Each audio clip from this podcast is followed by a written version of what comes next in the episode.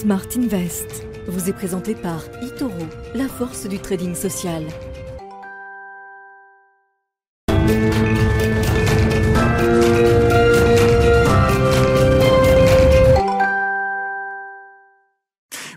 À tous et bienvenue dans ce cinquième numéro de Smart Invest. Smart Invest, l'émission qui vous accompagne dans vos premiers pas sur les marchés financiers. Émission qui est doublée d'un programme d'apprentissage où quatre participants mettent en pratique les éléments que nous évoquons dans, nos émissions.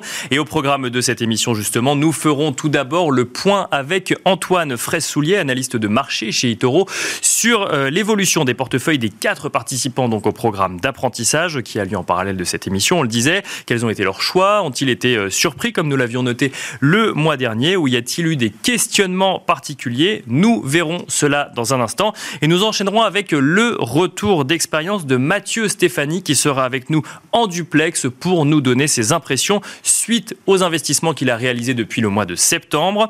Nous aurons ensuite le plaisir d'être rejoints par Régis Yankovici, fondateur de Luxavi, avec qui nous évoquerons les différents types d'ordres que l'on peut passer en bourse et sur la manière de les utiliser dans sa stratégie, ce qui nous amènera tout naturellement à évoquer le rôle du carnet d'ordre dans l'échange de titres sur les marchés financiers. Et enfin, nous finirons cette émission avec Tendance et Figure, notre rendez-vous analyse technique où David Furcage, dirigeant de Highwave Capital, nous rejoindra pour détailler en plateau les figures de retournement en analyse graphique. On se retrouve tout de suite. Et nous commençons donc avec euh, Smart Invest ou avec euh, Antoine Fraisse-Soulier, analyste de marché chez Itoro. Nous allons revenir sur les, le dernier mois, mais peut-être aussi sur les quatre premiers mois de euh, ce programme d'apprentissage. Bonjour Antoine Fraisse-Soulier. Bonjour Nicolas. Bienvenue sur le plateau de Smart Invest. Quatre participants dans ce programme d'apprentissage. Mathieu Ilouz, Mathieu Stéphanie, Flavie Voyer ou encore Marie-France Pedroni. Et donc quatre portefeuilles à suivre mois après mois euh, qui témoignent d'un apprentissage parfois ou de, ou de, euh, ou de, ou de sélection d'un certain nombre de titres. Qu'est-ce qu'on constate sur le dernier mois? Alors, il euh, faut savoir que le, mois de décembre a été un mauvais mois sur les marchés. Hein. On a eu une baisse entre 5 et 8% sur les marchés financiers. Donc, euh, les, portefeuilles des candidats euh, ont baissé. mais deux, deux, deux, participants restent avec une performance positive. D'accord. C'est d'abord Marie-France Pedroni, qui était déjà en tête le mois dernier, qui reste toujours en tête, qui n'a pas fait beaucoup d'arbitrage, mais qui reste très diversifié. Hein, euh, actions, euh, matières premières, euh, mais également devises et mhm. indices. Donc elle reste diversifiée, ce qui lui permet d'avoir une performance de plus de 3, 3% depuis le début de, eh bien, du programme. Ensuite, on va trouver Mathieu Elouz. Alors Mathieu Elouz, lui, a une stratégie que sur les ETF. Hein. D'accord. cette stratégie lui a permis de dégager une performance positive. lui a décidé de ne rien faire euh, c'est-à-dire, euh, parfois aussi, euh, une bonne stratégie, c'est de ne rien faire. Et ne rien faire, c'est déjà faire un choix, en tout cas. Voilà, exactement. Et là, ça, ça bien lui en a pris, puisque les marchés ont baissé en, décembre. Donc, son portefeuille été très légèrement impacté, mais il reste positif. Ensuite, Flavie Voyer, elle, a malheureusement baissé sa performance, elle est négative, elle est à moins 8%, car elle a une forte pondération sur Tesla. Bien sûr, elle nous l'avait expliqué en plateau. Oui, Voilà, et Tesla a connu au mois de décembre catastrophique puisque le, titre a baissé de quasiment 50% euh, euh, sur le mois, euh, donc son portefeuille a, été impacté. Et puis Mathieu Stéphanie, qui lui aussi a une, a une pondération sur Tesla, qui est aussi exposé sur les crypto-monnaies. Donc ça, c'est plutôt la mauvaise partie. Ensuite, il fait du copy trading et c'est le seul à faire du copy trading. Donc ça, c'est plutôt une bonne chose parce que ça lui rapporte eh bien 5% sur son portefeuille. Finalement, si je comprends bien euh, ce, que vous nous dites sur ces, euh, sur ces quatre premiers mois et surtout sur ce dernier mois de l'année euh, qui a pu être un peu compliqué sur les marchés financiers, c'est la diversification de Marie-France Pedroni qui mm. a payé, entre guillemets, c'est ce qu'on dit de, très souvent de manière théorique, et là, le portefeuille le plus diversifié, c'est celui qui résiste le mieux. Oui, effectivement. il y a eu deux très bons choix de la part de Marie-France. C'est que tout d'abord, elle a investi sur l'or au moment où c'était quasiment le plus bas, et l'or a connu donc une très belle performance sur les trois derniers mois de l'année. Et puis elle investit aussi sur l'indice S&P 500, donc l'indice des, c'est comme le CAC 40 aux, États-Unis, et au plus bas. Donc après, bon sens du timing ou un peu de réussite, mais en tout, toujours est-il qu'elle investit fin septembre, et ça a été le point bas annuel sur le S&P. Par conséquent, eh bien, elle a une belle performance là-dessus, mais aussi elle investit sur des actions qui sont plutôt mitigées, mais qui reste, euh, enfin, qui lui permettent aussi de, dégager une performance positive. Euh, donc, euh, donc c'est effectivement la diversification, c'était une bonne, une bonne option. Je voudrais revenir très rapidement, Antoine Fraissoulier, sur ce que vous disiez. Donc, ne rien faire, c'est déjà effectivement faire quelque chose. Ça veut dire qu'effectivement, quand on gère un portefeuille, on n'est pas obligé d'investir systématiquement. Il y a des moments où il faut savoir rester hors des marchés. Ah oui, bien sûr. C'est vraiment une des clés. il ne faut pas investir, on va appeler ça le l'over-trading. Il ne faut pas surinvestir ou c'est surtout dans des marchés qui baisse. En fait, parfois, il faut laisser passer l'orage, pardon, euh, attendre, euh, faire le dos rond, et ensuite, euh, quand il y a le bon timing et le bon, point d'entrée, investir. Et c'est ce que souhaite faire Mathieu Elouz, qui lui attend vraiment de, meilleures nouvelles ou, un, éclaircissement au niveau macroéconomique pour investir. Merci beaucoup Antoine Fraissoulier. Je rappelle que vous êtes analyste de marché chez Toro. Merci beaucoup.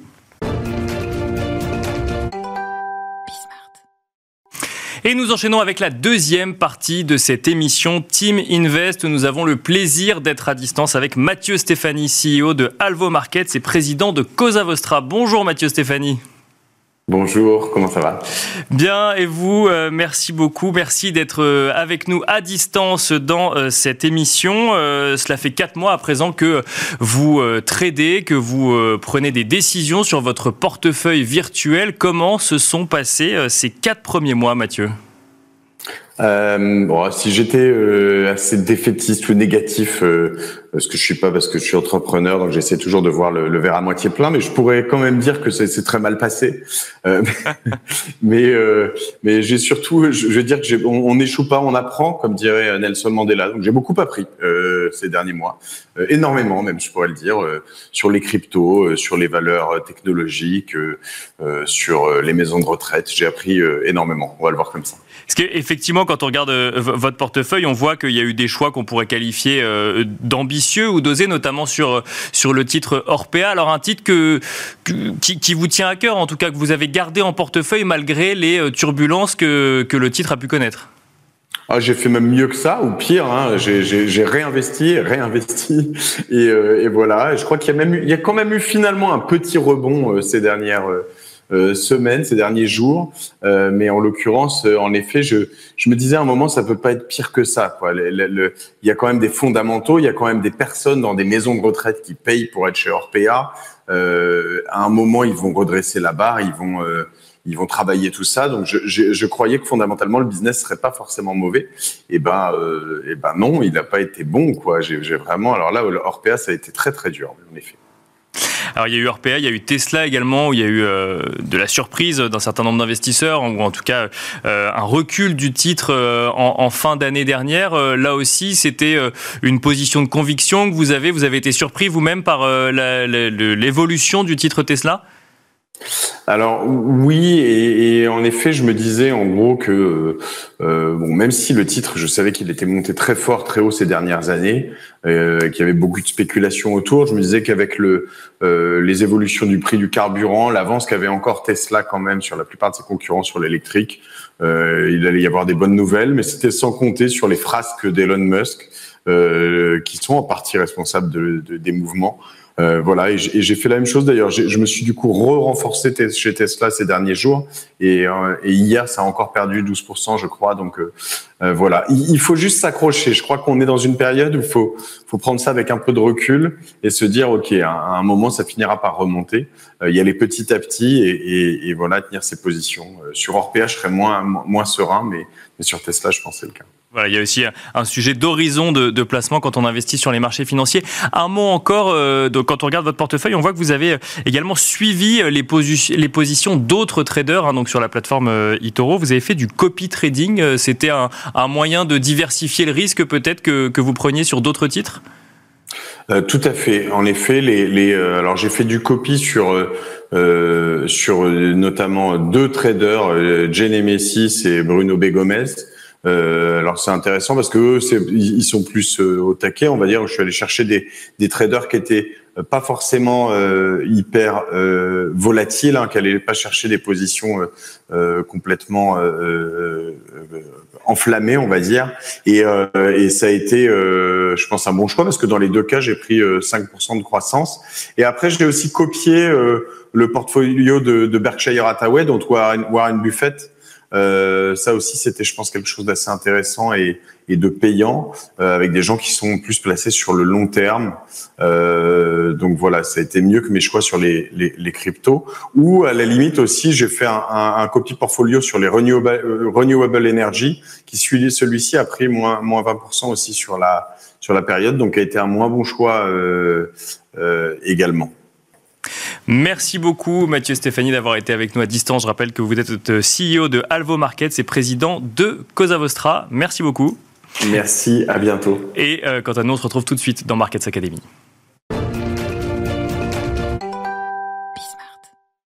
Et nous enchaînons à présent avec Markets Academy. Nous allons tenter de comprendre ensemble comment on peut utiliser les différents types d'ordres qui existent en bourse dans sa stratégie d'investissement. Et pour cela, nous avons le plaisir de recevoir sur le plateau de Smart Invest Régis Yankovici. Bonjour Régis Yankovici. Bonjour, c'est un plaisir partagé. Bienvenue euh, d'être sur, euh, bienvenue sur le plateau de, de, Smart Invest. Euh, donc ça fait 30 ans, hein, vous, que vous travaillez sur, sur les marchés financiers. Vous êtes notamment le fondateur de Luxavi, qui est une plateforme d'assurance vie en ETF, des ETF qui sont cotés en bourse euh, comme d'autres titres. Euh, est-ce que la question des types d'ordre lorsque l'on veut travailler sa stratégie d'investissement, penser sa stratégie d'investissement vient, euh, vient vite, Régis Yankovic C'est un sujet évidemment qu'il faut traiter, qui vient un peu à la fin de la définition de la stratégie pour savoir exactement comment on a construit l'allocation d'actifs, quel sous-jacent choisir et comment vais-je passer mon ordre? Bien sûr. Il n'y a pas forcément un ordre meilleur qu'un autre, mais il faut savoir ce qui est à notre disposition. Et on a une chance quand même assez sympathique en France, parce qu'on a une bourse qui s'appelle Euronext et qui propose un panel d'ordres, d'ailleurs qui ne sont pas proposés sur toutes les bourses. Hein. Si vous traitez sur les États-Unis, vous n'aurez pas le même choix que, que sur Euronext, qui est pas seulement la France. Et alors, parce que c'est important pour ceux qui, euh, qui n'ont jamais investi sur les marchés financiers, quand on passe un ordre en bourse, si on veut acheter une action par exemple, ça ne veut pas forcément dire qu'on va acheter l'action au cours, au moment auquel on a décidé d'acheter l'action. Ça, ça existe, ça s'appelle l'ordre au marché, mais il y a plein d'autres types d'ordres qui existent. Quels sont les, types d'ordres les plus emblématiques, euh, Régis Yankovici Alors, d'abord, peut-être euh, bien comprendre ce qui, est, ce qui est un marché et ce qui est un carnet d'ordre, euh, parce que c'est important de comprendre, parce que c'est pas forcément au dernier cours coté Bien sûr. que vous allez acheter votre titre le dernier cours coté, si la valeur n'est pas très liquide, euh, il, peut, être deux heures avant la passation de votre ordre. Et donc le carnet d'ordre, qui est vraiment le reflet euh, de la rencontre des acheteurs potentiels et des vendeurs potentiels, euh, qui va vous donner exactement votre cours d'exécution. D'accord. Donc le carnet d'ordre, qu'est-ce que c'est finalement? C'est une sorte de registre dans lequel on va trouver tous les ordres d'achat d'un côté et tous les ordres de vente de l'autre, c'est ça? Exactement. C'est-à-dire, c'est comme si Euronext disait venez acheteurs, venez vendeurs, vous vous mettez tous à la queue leu euh, vous allez vous classer par prix. C'est-à-dire que le meilleur acheteur, c'est celui qui va acheter le plus cher, et le meilleur vendeur, c'est celui qui va vendre le plus bas. Mhm.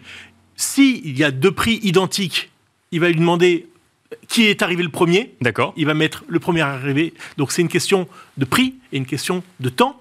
Et puis on voit qui se, qui se rencontrent, c'est-à-dire qui a le même prix, et dès lors qu'il y a un prix commun, bah, il y a une cotation et il y a, euh, il y a un, last, euh, last price comme il y a sur les, sur les outils. Donc, le cours de l'action est fixé par la dernière transaction qu'il y a eu entre un, acheteur et un vendeur. C'est ça, c'est important de le comprendre. Alors surtout pour nous qui sommes euh, spécialistes des ETF, on peut très bien avoir des ETF qui soient très liquides, mhm. qui n'ont jamais traité de la journée et, et, leur prix totalement, totalement, en tout cas, décalé par rapport au dernier cours. D'accord, donc là c'est pour le fonctionnement du carnet d'ordre, c'est comme ça que fonctionne le marché, les marchés financiers. Voilà, mais pour répondre à votre question, donc euh, sur la, typologie d'ordre, en fait, euh, il faut bien comprendre qu'on a plusieurs ordres donc à sa disposition, qu'il faut savoir exactement ce qu'on veut en faire. Est-ce qu'on veut acheter absolument ce qui se présente à nous, mhm. c'est-à-dire un ordre au mieux, et dans ces cas-là, on va acheter, euh, on va entre guillemets vider le carnet d'ordre, en fonction des volumes bien évidemment, donc là, ça veut dire j'achète à n'importe quel prix, c'est ça J'achète en tout cas au meilleur prix qui m'est proposé. J'achète à n'importe quel prix. D'accord. Ça, c'est l'ordre au marché. Voilà. Mais il y a un, autre type d'ordre qui est j'achète au meilleur prix et je fige ce, ce meilleur prix. Euh, ce, qui est, ce qui est le cours, euh, euh, vous allez me... À cours limité peut-être ou Non, non le cours limité, c'est vous déterminer ce prix. D'accord, oui. Donc on peut dire à quel, à quel montant on veut acheter une action. Exactement. Le cours limité, c'est on définit son prix, un prix qui va être... Alors, on va pas faire le cas de l'acheteur et du vendeur. Je pense que les téléspectateurs sauront bien inverser les, les termes. prenons le cas de l'acheteur. Voilà, prenons le cas de l'acheteur. S'il achète à court limite, c'est qu'il va se dire voilà, j'ai un dernier cours où on me propose un, certain prix à la vente. D'accord. Je vais me positionner un peu plus bas. Je vais être gourmand sur mon prix. Donc ça, c'est un cours limite. D'accord.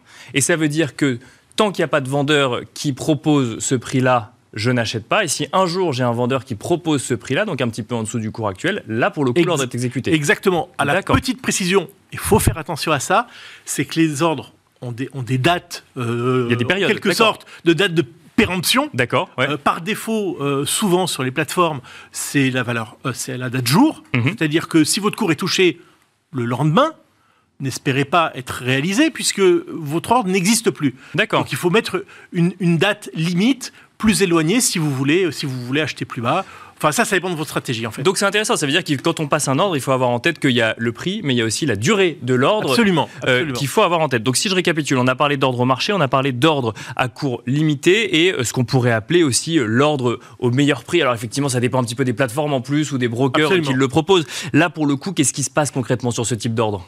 Alors, ça veut dire que votre ordre va devenir un ordre limite, mais au prix du meilleur vendeur. D'accord. On est encore, on est toujours acheteur. Au prix du meilleur vendeur, ça permet une chose, ça permet de limiter euh, la, descente dans le carnet d'ordre et de ne pas dégrader votre prix. Alors, très honnêtement, si vous travaillez sur des, euh, sur des large caps, si vous travaillez sur des ETF, ça n'a pas un grand intérêt entre un ordre au mieux et un ordre avec cette, cette limite de prix. Euh, mais si vous travaillez sur des small caps, c'est fondamental de comprendre ça. Parce que, en fait, le, le, cours peut énormément varier, ou en tout cas, on peut avoir différents, euh, différentes propositions de prix par des vendeurs. Ça. Et puis avec des écarts importants, éventuellement. Bien sûr, parce que c'est ça qu'il faut comprendre. Si jamais je reprends l'exemple d'un ordre au marché, euh, vous voulez acheter 10 titres, vous avez un vendeur A qui vous en propose 5 et un vendeur B qui vous en propose 5. Ça veut dire que vous pouvez vous retrouver, si vous avez demandé à acheter au marché, avec deux prix d'achat très différents. Ah, c'est pas vous pouvez, vous allez D'accord. Vous allez vous, retrouver. Oui, c'est ça. Avec, certitude. Et d'ailleurs, euh, je, suggère à, nos téléspectateurs, lorsqu'ils passent leurs ordres, de vérifier le carnet d'ordre, de voir comment il vit euh, en fonction de, de l'ordre qui est communiqué. Alors parfois, ça peut être un peu fondu dans la masse, là encore, sur des titres liquides, mais sur des titres un peu moins liquides, vous, allez voir apparaître votre ordre. Alors, euh, j'enchaîne avec... oui Alors non, il y, y, a un autre type d'ordre dont je veux parler parce qu'il est aussi intéressant, c'est les ordres à déclenchement. D'accord. Euh, vous avez un, à seuil de déclenchement ou à plage de déclenchement, je prends allez, deux, deux minutes. Bien sûr. Euh, là, vous vous dites, c'est un peu l'inverse de l'ordre limite. Vous êtes acheteur, le, votre titre vaut 100, et vous vous dites, allez, tiens, il y, y, a une résistance euh, chartiste. Si je la casse, ça ouvre un potentiel. Et si je la casse pas, je ne veux rien faire. Donc, par exemple, à 102, vous dites, je suis à 100, j'achète que si ça passe 102. D'accord. D'accord? Donc ça, ça peut être intéressant. Ça peut être intéressant à l'inverse, pour un vendeur. Mais donc j'achète au marché à partir du moment où ça passe 102, ou j'achète à 102 alors, c'est super important ce que vous dites. Oui. Euh, non, j'achète à 102 et au-dessus. D'accord. Quand c'est euh, à, à, seuil de déclenchement. D'accord, je comprends. Et c'est potentiellement dangereux. En particulier, euh, si vous êtes vendeur, vous voulez protéger des gains, vous dites voilà, le cours vaut 100, je l'ai acheté à 95. Euh, si, ça si ça passe en dessous de 95, moi je veux vendre. Hein. Je ne vais pas perdre de l'argent sur ce titre-là.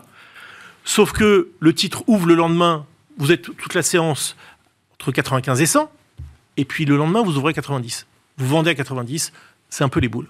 Donc, il y a une très bonne idée chez Euronext qui est de faire des plages de déclenchement, c'est-à-dire je vends à partir de 95, mais je ne vends plus en dessous de 93. D'accord, je comprends. Voilà. Donc on reste dans cette fourchette qu'on a définie à l'avance dans sa stratégie. Exactement. Et donc dans son anticipation d'évolution de cours du titre qu'on veut acheter ou vendre pour le coup. Exactement. Alors, un, autre mécanisme qui n'est pas vraiment un type d'ordre, mais que je voulais évoquer également avec vous, c'est l'effet de levier. On en parle assez souvent, notamment parce que derrière, il y a des espérances de gains plus élevées, ce qui m'amène à rappeler, avant même qu'on définisse ce que c'est, c'est que généralement, il y a aussi des risques beaucoup plus élevés, euh, des risques de perte beaucoup plus élevés. Concrètement, comment ça fonctionne l'effet de levier, Régis Alors, on, parle bien d'effet de levier à travers le SRD. Hein. Mhm. je, suppose que c'est votre question. Exactement. C'est pas un effet de levier lorsqu'on va acheter un ETF. À levier. Bien sûr. Oui, non, non, c'est à travers le SRD. Autre chose. En fait, votre la plateforme avec laquelle vous travaillez euh, va vous proposer d'investir en fonction des capitaux que vous avez déposés avec un effet de levier. C'est-à-dire qu'en gros, c'est comme si vous prêtez, il vous prêtez de l'argent. Euh, alors, si vous avez des liquidités, euh, il peut vous prêter un certain montant. Si vous avez des actions, c'est un montant qui est, qui est plus réduit. D'accord. parce que vous êtes plus, plus en risque. effectivement, si vous avez 10 000 euros, par exemple, allez, même en cash, selon les plateformes, on va pouvoir vous prêter, je ne sais pas, 30 000 ou 50 000 euros vous investissez 50 000 euros. Mais après, il faut savoir ce que vous allez faire ces 50 000 euros. Il faut que vous les investissez. Parce que si votre titre perd euh, brutalement, euh, je ne sais pas, 30%, euh, 30% de 50 000 euros, ça, Bien fait, sûr. ça fait 15 000, bah, vous n'aviez que 10 000 au départ. Donc vous avez tout perdu. Donc vous avez, vous avez plus que tout perdu. D'accord, oui. Alors normalement, la, la, plateforme met en place des protections qui vont vous pousser avant, pas qui vont vous pousser à vendre, qui vont vendre, qui vont vous couper automatiquement votre position de manière à, ce que vous passiez pas en, négatif. Et donc c'est important d'avoir en tête que effectivement euh, on peut multiplier son espérance de gain puisqu'on aura investi plus. Bien sûr. Mais si jamais ça va à l'inverse de ce qu'on voulait faire, si jamais il y a des pertes, on sera le premier à accuser les pertes. Évidemment, il euh, n'y a, pas de, potentiel de gain sans risque de perte, et que, euh, quel que soit l'investissement, avec ou sans levier, il faut toujours envisager le worst case, le cas le pire, qu'est-ce qui se passe si ça se passe mal? Donc, la protection qu'il faut faire, ne pas attendre que ce soit votre, euh, votre plateforme qui vous coupe votre position, mettez des stops hyper rigoureux ou même des fameux ordres à déclenchement dont on parlait tout à l'heure. Exactement, exactement. Merci beaucoup euh, Régis Yankovici. Je rappelle que vous êtes le fondateur de Luxavi, donc une plateforme d'assurance vie en ETF. Merci de nous avoir expliqué euh, comment fonctionnent les ordres de bourse. On rappelle évidemment euh, qu'investir sur les marchés financiers présente des risques. Il paraît. Il paraît. Merci Régis Yankovici. On se retrouve tout de suite dans Tendance et Figure. Et on enchaîne à présent avec Tendance et Figure, le rendez-vous analyse technique de Smart Invest. Nous allons tenter de comprendre ensemble ce qu'est une figure de retournement. Et nous avons le plaisir pour cela d'accueillir sur le plateau de Smart Invest David Furcage. Bonjour David Furcage. Bonjour Nicolas. Bienvenue sur le plateau. Vous êtes président de Highwave Capital. Première question, qu'est-ce qu'une figure de retournement?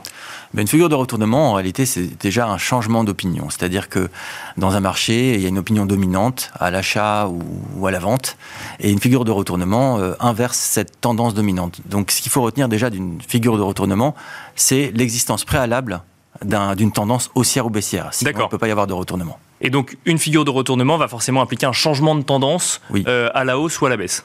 Tout à fait. Et alors, comment est-ce qu'on reconnaît une euh, figure de retournement? Est-ce qu'il y a des figures de retournement euh, emblématiques qu'on est sûr de reconnaître à tous les coups? Bah oui, enfin oui, le reconnaître c'est vraiment le, la capacité que doit avoir soit l'analyste, technique ou le trader technique, euh, au même titre que les figures de continuation. Donc c'est un exercice visuel, peut-être à même de, de, de, de réaliser. Alors, parmi les, figures de retournement emblématiques, il y a notamment, alors c'est toujours des noms poétiques hein, en, analyse technique, la figure tête-épaule. Qu'est-ce que c'est que cette figure tête-épaule Elle s'affiche en même temps. Euh, j'ai du mal à voir la tête et l'épaule, mais peut-être que vous allez nous, préciser tout ça. Eh bien là, vous avez, nous sommes présents donc d'une figure de, retournement qui s'appelle une tête-épaule de sommet. D'accord. Euh, qui comprend une tendance préalable, comme on l'observe ici sur le, sur le dessin.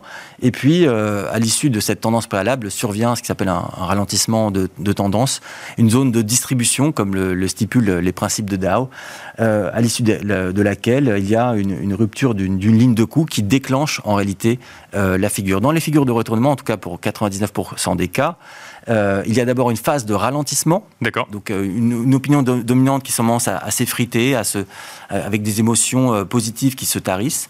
Et puis, ce qui est très important dans une figure de retournement pour qu'elle se déclenche, c'est justement la rupture, par exemple, d'un niveau clé ou le déclenchement d'un signal particulier. Et c'est extrêmement important, c'est-à-dire qu'il ne faut pas anticiper la, réalisation de cette figure de retournement. Il faut patienter jusqu'à ce qu'il y ait l'élément déclencheur. Une, une figure tête-épaule, c'est forcément avec deux épaules Ah oui Oui, c'est forcément deux épaules et, une, et une figure, et donc la ligne de cou qui est, qui est, qui est tracée entre les deux épaules. C'est ça, il y a l'épaule gauche, l'épaule droite, et au centre, ce qui s'appelle la, tête. Bon, ce sont des, éléments extrêmement euh, qui peuvent paraître un peu un peu désuets. Ce qu'il faut savoir, c'est que l'analyse technique, euh, c'est une, ce n'est pas une science ou un art qui se pratique depuis quelques années, mais Bien sûr. prend ses racines au début du XXe siècle. Alors, on, a également euh, une autre figure hein, tête-épaule, mais cette fois-ci sur un vrai graphique, hein, sur puisque là c'était la figure théorique sur un, graphique du, du, CAC 40 en hebdomadaire, et donc là on voit effectivement cette figure. Oui, effectivement, on la voit dessinée euh, bah, on voit bah, d'ailleurs marqué euh, tête épaule de sommet. Ouais. Tout à fait. Alors il y a l'existence euh, d'une tendance préalable, le bull market qu'on a connu entre 2002 et, et 2008, 2007 et demi, et puis survient la, la crise des subprimes, comme vous le savez. Et euh, bah, le CAC 40 évolue au-dessus d'une droite de tendance euh, ascendante depuis euh, un certain nombre d'années en rapport à ce bull market. Ici, nous sommes en présence d'un graphique en fréquence hebdomadaire, donc chaque petite bougie correspond à une semaine de cotation. Et on voit que cette structure de, de progression des cours se tarit, ralentit. On dit en, en analyse technique que le marché distribue. D'accord. Donc il y a une sorte d'effritement de la pensée dominante, cette pensée positive. Et puis, à un certain moment, eh il y a une rupture de la droite de tendance, qui est un premier signe précurseur d'un affaiblissement de la tendance, voire d'un retournement éventuel, et euh, la rupture de la ligne de coût que vous pouvez observer euh, à peu près au début de 2008 qui se réalise très important dans une figure de retournement ou d'ailleurs de continuation avec des volumes importants, un pic qui, euh, eh qui témoigne qu'à un moment donné, euh, l'ensemble des acteurs du marché font à peu près la même chose, c'est-à-dire que là, dans le cas présent, ils vendent.